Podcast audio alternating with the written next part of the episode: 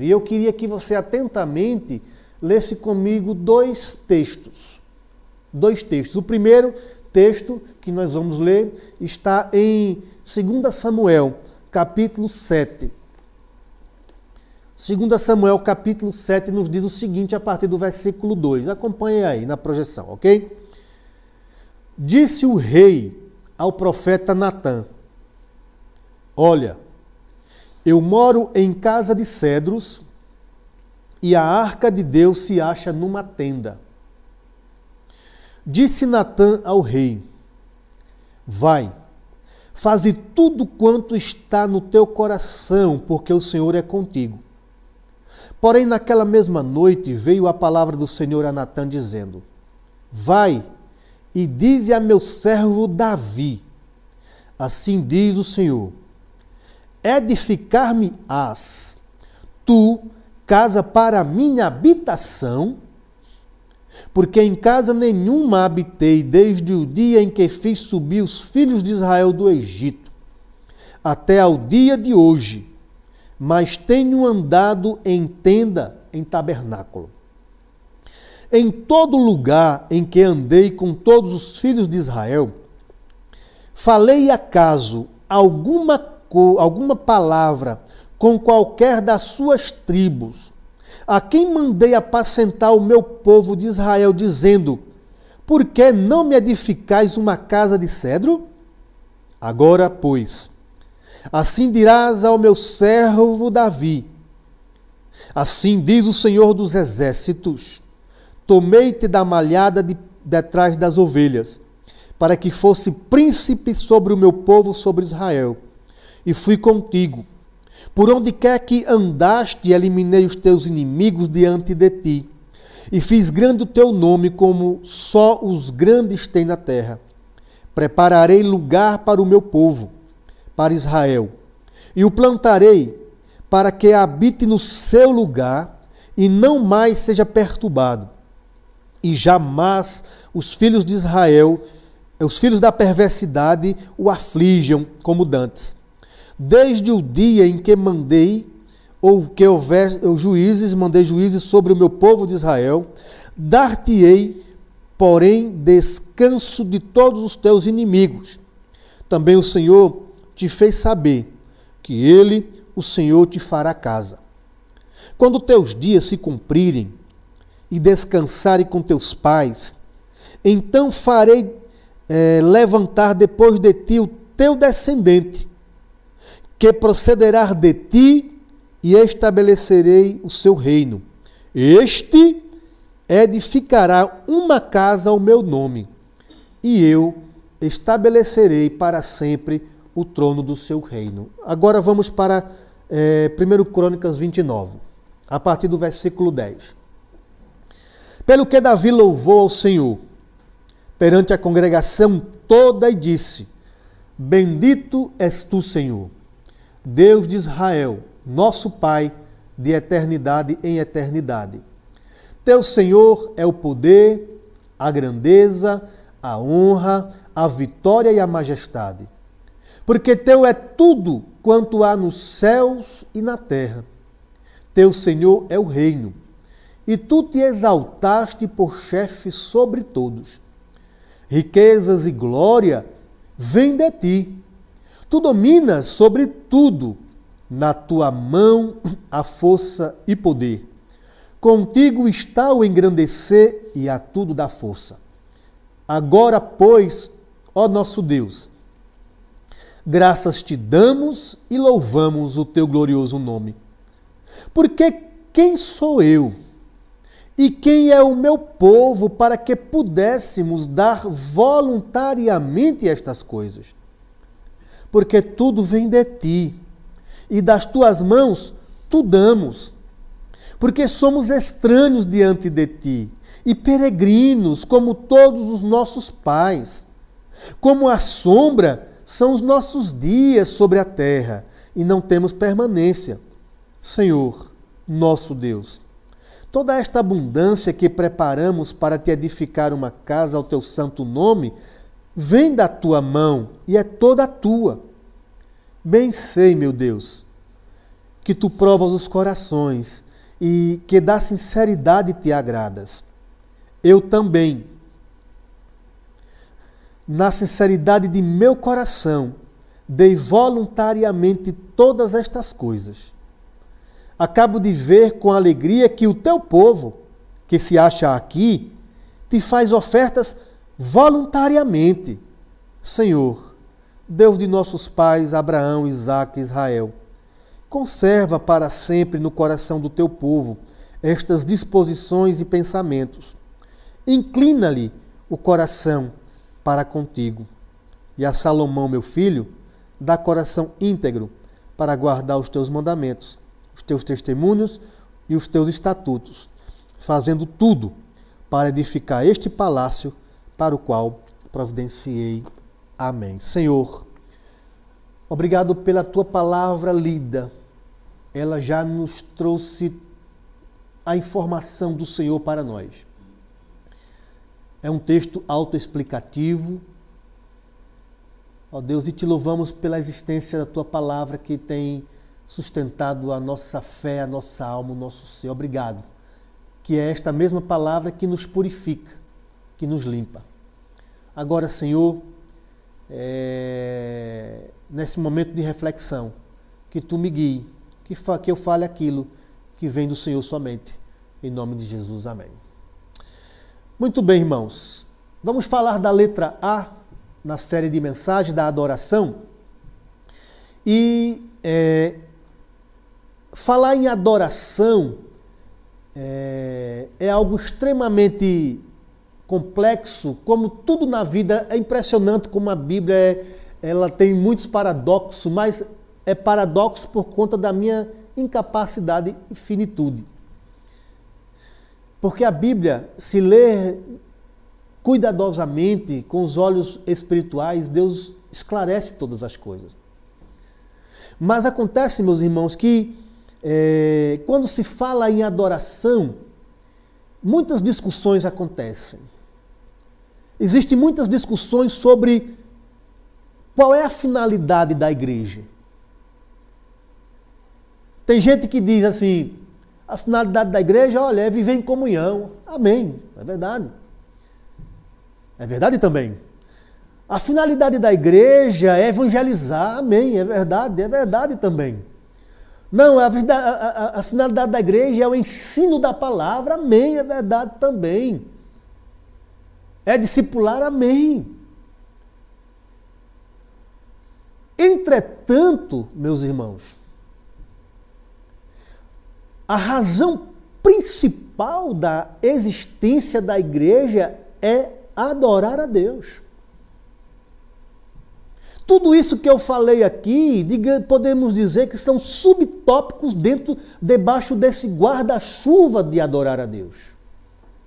Por isso que este é um tema nevrálgico, profundo, da, e que nós temos que entender, porque é, é, Deus tem seus critérios para que seja adorado.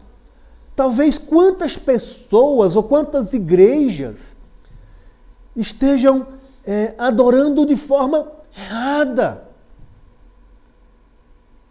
É preciso é, perceber que Deus é, estabeleceu critérios para que Ele mesmo seja adorado. Então, a, a materialização da adoração seguindo uma linha do tempo, nós podemos ali perceber com Caim e Abel. Todos nós sabemos o que aconteceu ali com Caim e Abel. Foram os dois, ambos ofereceram sacrifício. Deus recebeu o sacrifício de Abel e rejeitou o de Caim. E ali, por que rejeitou o de Caim? Tem a relação com a oferta e com o ofertante. Não é? Houve uma rejeição no culto de Caim. Veja como é importante entender isto. Ah, mais adiante nós podemos ver é, o comportamento do culto dos patriarcas.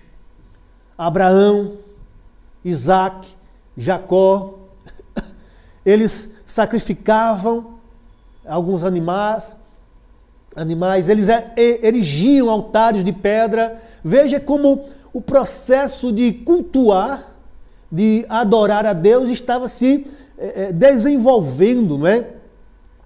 Até mesmo a, a, o avanço da revelação, o avanço revelacional da pessoa de Deus. Deus inicialmente revelou-se como Elohim. É uma, a revelação eloísta. E Elohim significa Deus, não é uma forma geral. Mas é, com o passar do tempo, em, em Abraão, seguindo ali em direção aos patriarcas, ele revelou-se Javé. O nome de Deus é Javé, Yavé. E dizer o nome é desnudar o seu caráter. Por isso que ele nunca falou para o faraó, quando o faraó perguntou, quem, quem é que está te mandando aqui? Moisés foi lá, ele diga que o eu sou enviou. Mas o Senhor revelou o seu nome ao seu povo, a, a Moisés, por quê? Porque Deus é um Deus relacional e ele, o seu culto a Ele precisa ser percebido e ser cuidadoso também. Veja como é sério. É, os filhos de Arão, Nadab e Abiú, eles pegaram fogo estranho, botaram no incenso e, e, e Deus os fulminou. Por quê? Porque havia uma norma do incenso só ser acendido, aceso ali, com fogo que, que era já estabelecido. O fogo era, já estava estabelecido, está lá em Levítico 6, de 12 a 13, tinha um fogo que nunca se apagava. E aquele fogo ali que os, os sacerdotes tinham que manter sempre aceso, somente daquele fogo é que deveria ser utilizado para o incenso. Eu não sei o que aconteceu com, com Nadab e Abiú, com os filhos de, de Arão, e eles descuidaram e pegaram um fogo estranho e Deus os, os matou. Eles morreram, por quê? Porque o culto é algo que Deus considera. A adoração a Ele é preciso ser cuidadosa. Mais adiante nós vemos o exemplo, ali foi como o próprio texto chama de atitudes execráveis, os filhos de Eli. Os filhos de Eli pegavam as ofertas que estavam sendo preparadas e vinham e comiam. Tiravam a primazia de Deus, eles enfiavam a mão nas panelas que era para fazer, oferta ao Senhor. Depois, os sacerdotes podiam, eles iam lá e reverentemente metiam a mão nas panelas e eles morreram na batalha. E Deus disse que eles eram, as suas atitudes eram execráveis. Eli morreu, os filhos morreram. Veja como na história do, da adoração e do culto é preciso tomar diversos cuidados. Um dos, um dos textos mais emblemáticos que tem foi o caso de usar. Ora, meus irmãos, por quê? Veja que nem boa intenção salva. Quando os filisteus levaram a arca da aliança na batalha que morreram os filhos de Eli, Rofini e Finéias, após a batalha os filisteus levaram a arca levaram para, para suas terras. E a, a presença de Deus lá foi maldição para eles. foi interessante. Ou seja, muitas doenças e tal, eles entenderam que era a presença da arca, porque a arca era para ficar no povo de Deus. E aí eles devolveram a arca. E a arca foi recuperada por Davi e tal. E no momento que Davi estava levando a arca com o povo, os, o, as, o carro de bois, não sei o que é que estava carregando ali, os bois tropeçaram no, no, no eirado e a arca ia caindo e Uzá quis ajudar e não deixar a arca cair. Deus fulminou Uzá. Foi uma ótima intenção, foi muito boa a intenção de usar. Mas só quem podia manusear a arca eram as pessoas determinadas. Usar não podia. Era como se Usar tinha que ter, era melhor ter deixado a arca cair no chão. Ele teve uma boa intenção, mas não obedeceu aos critérios estabelecidos na palavra. Não obedeceu. É... E aí a gente entende que é melhor obedecer do que sacrificar. Diz o texto que Davi ficou até desgostoso, triste com aquilo tudo ali. Não é? Com aquilo tudo. Ah, Portanto, meus amados irmãos, devemos refletir sobre a nossa adoração. Afinal, tudo que cremos, guarde isso, tudo que cremos e conhecemos do Senhor deságua, desemboca no culto, na adoração. É como se fosse tirar a prova. Tudo que você sabe de Deus, o que eu sei de Deus, tudo que nós aprendemos, tudo que nós cremos sobre o Senhor, deságua no momento do culto. O culto é a prova daquilo que nós temos aprendido na casa de Deus. É muito importante a gente compreender isto. Quanto a isto, o apóstolo Paulo, João, melhor dizendo, escritor do Evangelho de João, ele nos instrui que Deus tem procurado adoradores.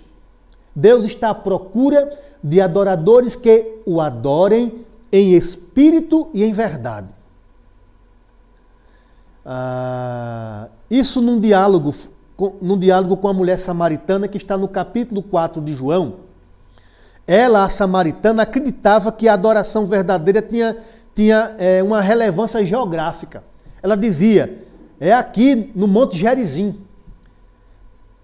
É, ela acreditava que tinha uma relação personalista, humana, como é, é, é, é aqui no Monte Gerizim e no posto que, que o nosso pai Jacó bebeu água e alimentou seu gado. Então ela tinha uma relação, é, digamos, material, física do local de adoração, geográfica, humana e histórica, não é? Porque ela dizia: foi aqui que nosso pai Jacó é, bebeu e tirou água. Então, Jesus Cristo, ele, ele vem desconstruir esta ideia. E você sabia que tem muita gente que pensa isto?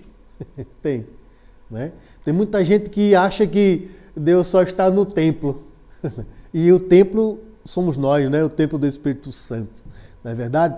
Então Jesus desconstruiu estes paradigmas ali estabelecidos por, pela cultura religiosa e aponta para o caminho da adoração perfeita. E aponta para o caminho da adoração perfeita, fundamentada no em espírito e em verdade, como acabamos de cantar. Mas o que significa isto, em espírito e em verdade? Em espírito, relaciona-se com o nosso mundo, digamos, interior. Relaciona-se com a nossa é, com a nossa espiritualidade. Tá certo? Relaciona-se com o nosso mundo interior e espiritual. Tem, fazendo uma ilustração somente, tem a, é mais ou menos como um baú, o baú da nossa alma, que tiramos de dentro presentes para ofertar ao nosso Deus, que pode ser gratidão, satisfação, fé, santidade, alegria, reverência, tudo isto. Ou você pode extrair murmuração, irreverência, avareza, enfim, satisfazer os mais diversos desejos no momento religioso. Isso não agrada a Deus. Então, a adoração tem uma relação, é, conforme o tema que eu estabeleci assim para essa reflexão, de que adoração, numa abordagem relacional e metodológica, Deus estabeleceu um método, a parte visível externa, mas Deus também estabeleceu a parte relacional do indivíduo como adorador, que é, essa, é isso que eu quero mais enfatizar hoje, tá certo? Adiante. Ou seja, a gente precisa estar atento a como nós estamos adorando. Que tipo de adoração estamos oferecendo ao Senhor nosso Deus? Que tipo de adoração estamos oferecendo ao Senhor nosso Deus? Adoração em espírito e em verdade é a ação, guarde isso também, mais relevante de nós para Deus e que mais agrada ao Senhor. Como diz é, Rick Warren, faz Deus sorrir. Não é? Faz Deus sorrir. Portanto, temos que nos ocupar nisso. Qual é a sua ocupação? Talvez você que está em casa, agoniado, que, meu Deus, o que é que eu vou fazer? Eu vejo o pessoal colocando lá na televisão, né? Olha, nesse tempo de pandemia, aí faça exercício, vá desenhar, vá não sei o que, vá adorar. Vá adorar ao Senhor nosso Deus. Temos que envidar esforços em, em é, focar nossa atenção em adorar ao nosso Senhor. Temos que nos ocupar nisso. E é aqui que reside a principal necessidade do homem. É o fim supremo e principal da nossa existência. Né? Deus nos criou para o louvor da sua glória. E também Paulo nos diz em Romanos 11, 36, porque dele, por ele, para ele são todas as coisas. Então devemos tributar a ele, de fato, também todas as coisas. É necessário destacar que Javé estabeleceu critérios de excelência acerca da sua adoração, que não se restringe à metodologia somente, à parte formal, mas ele esquadrinha os intentos dos nossos corações, dos corações dos adoradores, tanto na perspectiva comunitária, como também individualmente falando. Imagine um, um projeto de engenharia ou arquitetônico que não se observa é, a planta ou o projeto em si. O que pode acontecer? No mínimo, duas coisas acontecem. Pode sair errado. Né? Pode sair errado. E vai fazer raiva a quem projetou. É natural. Se estabelece um projeto assim deve ser seguido. imagina o projeto da adoração, porque Deus estabeleceu um projeto. Tem muito culto que se oferece que Deus é, se enfada. Que Deus se enfada, ele diz isso lá em Malaquias, eu me enfado. Porque as pessoas não estavam fazendo, a nação de Israel não estava fazendo do jeito que Deus queria. É preciso que nós atentemos para isso. Deus também engendrou e arquitetou sua adoração.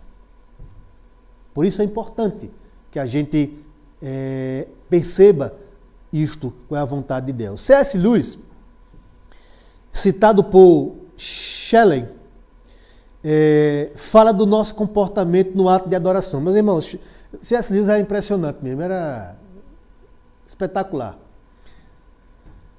Ele diz: o culto perfeito da igreja não seria aquele que, ou melhor, voltando, o culto perfeito da igreja seria aquele que passasse praticamente despercebido e nossa atenção estaria totalmente voltada para Deus.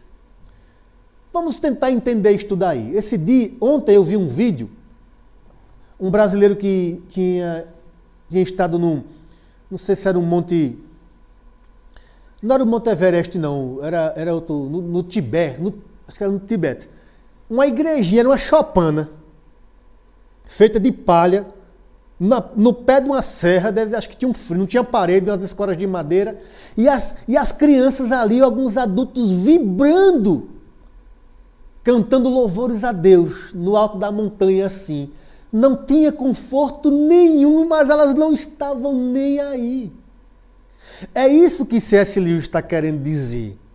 Que não é o, meu, o que está ao meu redor, nada ao meu redor deve tirar minha atenção, nem a fraca performance de um pregador, nem se o músico desafinar, nem se não, não houver, mesmo se não houver conforto, isto é secundário, porque o que importa é a percepção e o gozo da presença de Deus.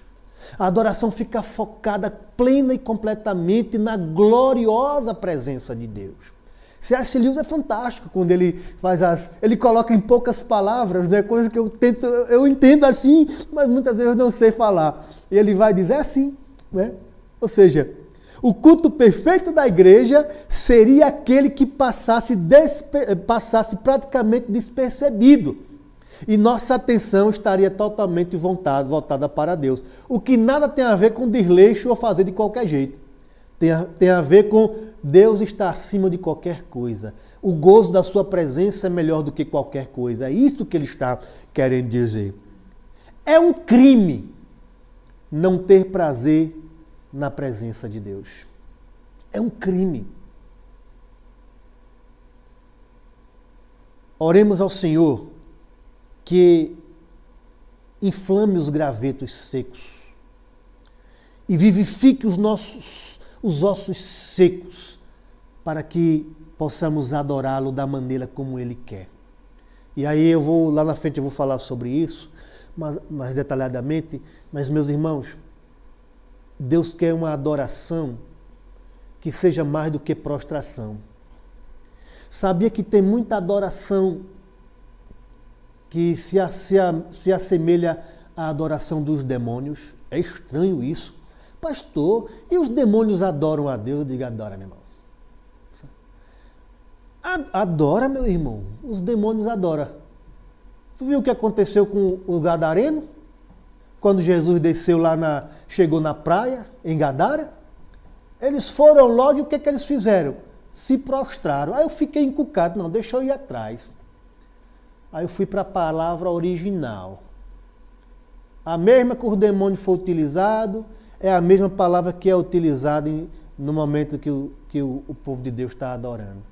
Aí você vai dizer qual é a diferença. Por isso que eu digo: Deus não só quer prostração, Deus quer amor, meus irmãos. Os demônios não amam a Deus, mas são obrigados. Eles precisam se dobrar os joelhos diante da glória de Deus. Mas Deus quer os seus filhos como? Adorando em espírito e em verdade. Nós vamos falar sobre isso mais, mais adiante ali. Né? Então, como eu falei, eu vou ficar mais na perspectiva relacional da adoração e eu queria utilizar a figura de Davi. Davi como um referencial de adoração. Davi é uma referência de adorador. Porém, a Bíblia não escondeu seus terríveis pecados. Como no caso de Urias e Batseba. Nós conhecemos a história que está registrada ali em segundo, no segundo livro de Samuel, capítulo 11, que Natão confronta e o fruto daquela situação foi o Salmo 51. Mesmo assim, Davi foi chamado de homem segundo ao coração de Deus. Atos 13, 22, fazendo é, é, citação de 1 Samuel 13, 14. Isto não significa, guarde isso no seu coração, isso não significa que Deus amenizou para Davi, porque isso não seria injusto. Deus trata com justiça. Claro que Deus não amenizou para Davi nos seus pecados, claro que não. Pelo contrário, a história bíblica nos mostra as consequências deste pecado na descendência do rei. A espada nunca se apartou da casa de Davi. Mas o que, que havia de especial naquele homem falho? O que, que chamou a atenção de Deus em Davi? Davi era um adorador, meus irmãos. Davi é um adorador. Era um adorador. O contexto que nós lemos, que usamos como texto base aqui, tanto é, segundo Samuel 7 como 1 Crônicas 29, é um, é um contexto que trata da construção do primeiro templo de Salomão. Né? Nós estamos num contexto de templo, né? mas a, a disposição do coração de Davi é que me chamou a atenção como um adorador. Então, era a construção do templo de Salomão, que poderia até se chamar templo de Davi, mas Deus disse a ele que ele não iria edificar. E isso me chama atenção muito, não é? Porque nós vivemos dias em que os homens gostam de edificar os seus nomes. E, e Davi, Davi ele edificou sem se preocupar se seria o nome dele. E nós vamos ver isto. Veja como é alguém que quer agradar a Deus. Então ele é uma referência. Davi foi o idealizador e o maior entusiasta. Davi era muito entusiasmado para edificar esta casa, não é? Mas cumpriu-se o que Deus falou, que o filho dele é que edificaria, no caso, Salomão. Por isso até hoje chama-se o Templo de Salomão. Até uma igreja da mídia edificou em São Paulo o Templo de Salomão, não é? Mas a ideia foi de Davi, o projeto, não é? Foi, lá, foi ali de a ideia, o sonho foi de Davi e ele levantou os recursos, mas quem edificou e recebeu o nome foi de fato Salomão. Davi ele era um adorador. Por quê? Vamos lá comigo. Porque ele amava a presença de Deus, irmãos. Olha aqui o diferencial. No primeiro, é, no segundo livro de Samuel, eu não vou ler o texto todo, no segundo livro de Samuel, capítulo 6, a partir do verso 12, quando a arca veio dos, dos filisteus, que entrou, de, que voltou para o povo de Israel, que veio para a cidade de Davi, diz que Davi começou a pular, saltitar, dançar no meio da rua por causa da presença de Deus, representada pela arca. É? Por causa da presença de Deus, porque a presença de Deus Davi amava, é amor pela presença de Deus. Então um adorador ele tem prazer ele ama a presença de Deus. Como é que se explica isso? Aí John Piper ele fala uma coisa interessantíssima. É, ele faz uma relação, né? Por exemplo, é, por que, que Deus quer com adoração de amor, uma adoração de gratidão, de reconhecimento, não apenas prostração? Aí ele diz: é como o marido tem a obrigação de dar um beijo à esposa. Ele diz: ele é obrigado. Casou, tem que amar e cuidar. Ele tem a obrigação. Mas a esposa não quer um beijo obrigado. Quer um beijo voluntário, amável que manifeste todo o seu carinho. Então Deus não quer uma adoração por obrigação somente. Deus quer que seus adoradores o amem. Por isso que quando voltarmos a nos reunir novamente no arraial congregacional de América, aqueles que vêm, não sei nem se vêm, né? Mas aqueles que vêm por uma obrigação, você, meu Deus, ninguém quer isto. Nenhum pai quer um relacionamento com os filhos porque o filho tem obrigação. Ixi, benção, pai, obrigado a dar. Ou, ou não, eu vou lá porque eu, eu tenho que agradar meu pai para meu pai me dar alguma coisa. Meu Deus quer relacionamento de amor. E Davi amava. Davi amava o Senhor, um adorador. Então Davi saltitava, dançava quando a arca chegou, ele pulava até a mulher dele, Mical, a filha de Saul Estava da janela, desprezando Davi. Isso é postura de um rei. O cara sai pulando, dançando no meio da rua, que coisa ridícula. Ridículo na cabeça de Mical. E Davi disse: Olha, eu, eu posso até mais me humilhar, não importa. Mas Davi estava satisfeito, porque a arca que representa a, a, representava a presença de Deus estava novamente no meio do povo. Foi o que aconteceu com Moisés. Capítulo 33 de Êxodo, Moisés, Deus estava indignado por conta do bezerro de ouro que o povo fez. E aí Deus falou para Moisés: Olha, Moisés, é... eu vou afastar os inimigos, eu vou preparar o caminho. Capítulo 33, é melhor dar uma lida capítulo 33 de Êxodo. Êxodo capítulo 33, olha o que, que Deus falou com falou a, a, a Moisés. Diz assim: ó, Disse o Senhor a Moisés: Vai, sobe daqui, tu e o povo que tiraste é, da terra do Egito, para a terra a respeito da qual jurei a Abraão, a Isaac e a Jacó dizendo: A tua descendência darei. Enviarei o anjo, olha que coisa boa, um anjo. Enviarei um anjo diante de ti. Lançarei fora os cananeus, os amorreus, os heteus, os ferezeus, os heveus, os jebuseus. Todos os inimigos eu vou tirar, os teus problemas acabaram. Sobe para uma terra que mana leite e mel, tudo que de bom tem lá. Terra que mana leite e mel. Aí ele diz: Eu não subirei no meio de ti. Sabe o que Moisés diz? Olha aqui no versículo 15. Então lhe disse Moisés: Se a tua presença não vai comigo, não nos faça subir deste lugar. Não importa se tinha anjo, não importa se Deus tinha tirado os problemas, não importa nada. O adorador quer a presença de Deus.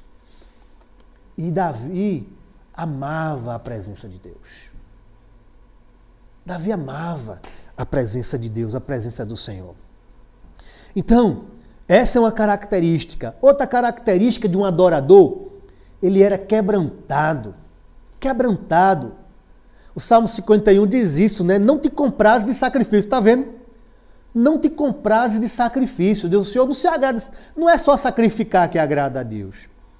Não te compras em sacrifícios, do contrário, eu te daria. Não te agradas de holocaustos. Sacrifícios agradáveis a Deus. Aqui a, a explicação. Sacrifícios agradáveis a Deus são o espírito quebrantado, olha, adoração em espírito, o espírito quebrantado, coração compungido e contrito, não o desprezará o Senhor. O adorador. Coração quebrantado. Também nós aprendemos em Davi que ele insistia em, em agradar a Deus. Às vezes, nós, às vezes nós insistimos em fazer raiva a Deus com os nossos pecados, com as nossas ações, com o nosso desleixo na hora de cultuar. Às vezes nós fazemos é mais esforço em, em irritar ao Senhor. Mas Davi fazia, é, mesmo sendo falho como, como ele era, mas ele insistia em querer agradar, em ofertar ao Senhor nosso Deus. Ele era um ofertante da própria vida. Se você der uma olhada em 1 Crônicas, capítulo 29, de 1 a 9, não vou ler por conta que o tempo já urge, né? Ele queria presentear Deus. Ele queria presentear. Entretanto, é importante que entender que a mensagem principal do texto não está focada nas ofertas, nos sacrifícios em si. Como Davi disse, né? Sacrifícios agradáveis a Deus, ao Senhor é um coração quebrantado. Não é apenas a oferta, é como essa oferta está sendo entregue. Era o fato de Deus aceitar as ofertas. Davi estava alegre por isto. Porque Deus estava aceitando. Mesmo sabendo que não construiria, ele, Deus já havia dito para ele que ele não iria edificar o, te, o templo. Mesmo sabendo disso, não é? é? isto é, Davi não realizaria o seu sonho, aquele sonho lá de 2 Samuel 7. Ele disse: Ora, eu que sou homem, moro num palácio de cedro e a, arca do Senhor está numa tenda. Ou seja, ele desejou aquilo. E Deus disse: Você não vai fazer. Isso não foi motivo para ele não dar seguimento, porque ele queria agradar a Deus. Mesmo com tudo isso, ele continuou, ele agradou ao Senhor, ele foi à frente, né? Não, mesmo não tendo seu sonho, ele vendo o seu sonho realizado, ele nem chegou a ver o templo erguido, né? É, ele continuou adorando. Para ele, edificar não importava. O que importa, no caso ele edificar, o que interessava a Davi era que Deus aceitasse aquele presente, aquela forma de adoração e aprovasse tal atitude de seu servo. Se analisarmos o diálogo de Natan e Davi, entenderemos isso, como nós lemos ali no início. É? Que nós, na leitura do, do capítulo 7, Davi chega para Natã e disse que tinha algo no coração, ou melhor, que queria construir uma casa para a arca do Senhor. E Natã disse: Faça o que está no teu coração. Depois Deus diz para Natã: Vai, diz a ele que porventura eu, é, é, quando andei no deserto com o povo, eu fiz alguma questão de casa feita por mãos humanas e tal. E no final das contas, Deus, Deus recebeu aquela adoração, né, forma de adoração de Davi, disse a casa será edificada, mas não será você. Isso não tirou o ânimo Davi. Davi, sabe o que Davi fez no, nesse, nos versículos de 1 a 9? Ele disse: Meu filho é, Salomão é muito jovem ainda, e ele mesmo começou a campanha levantando os recursos de ouro, de prata, de pedras preciosas para a edificação do templo. E ele disse: Do meu próprio patrimônio darei, e, e, e empenhou toda a sua força para que a edificação acontecesse, sem contudo nem ver. Ele nem viu, porque ele morreu antes. mas ele estava feliz que Deus aceitou aquele presente dele. Veja a dimensão de um adorador.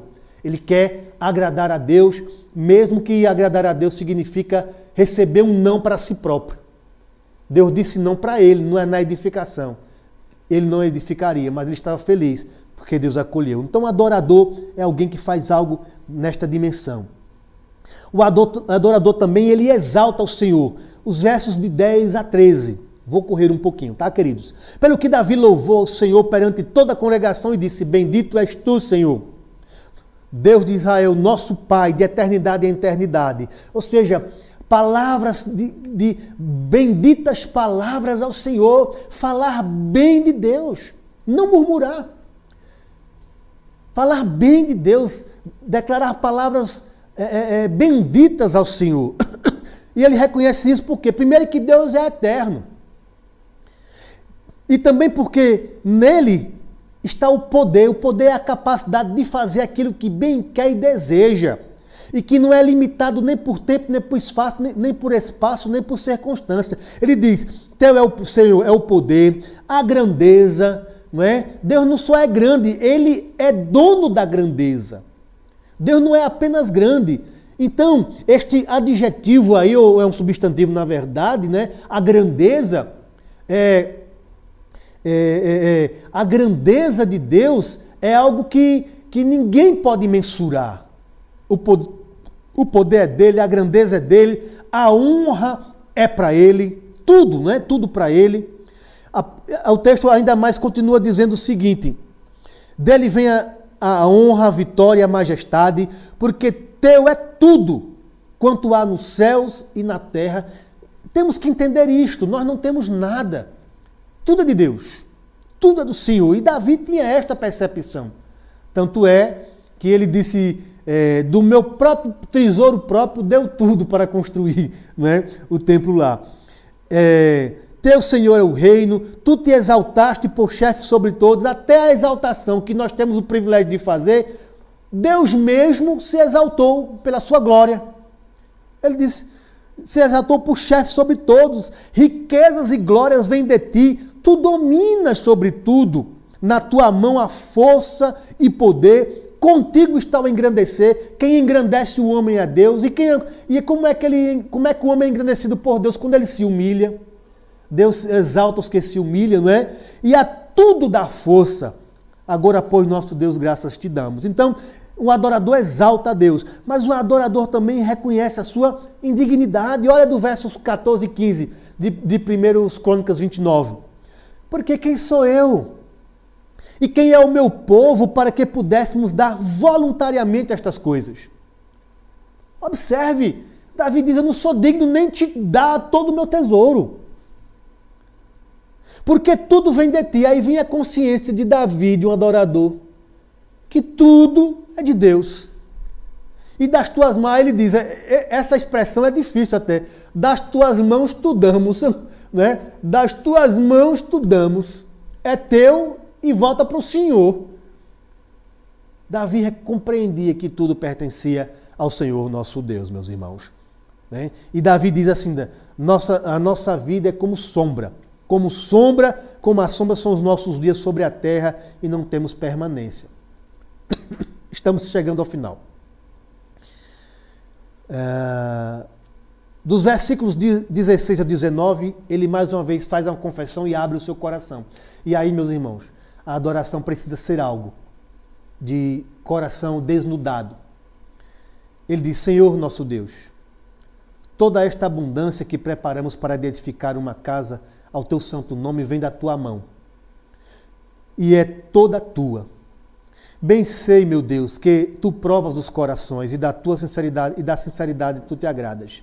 Eu também, na sinceridade de meu coração, dei voluntariamente todas estas coisas. Acabo de ver com alegria que o teu povo que se acha aqui te faz ofertas voluntariamente.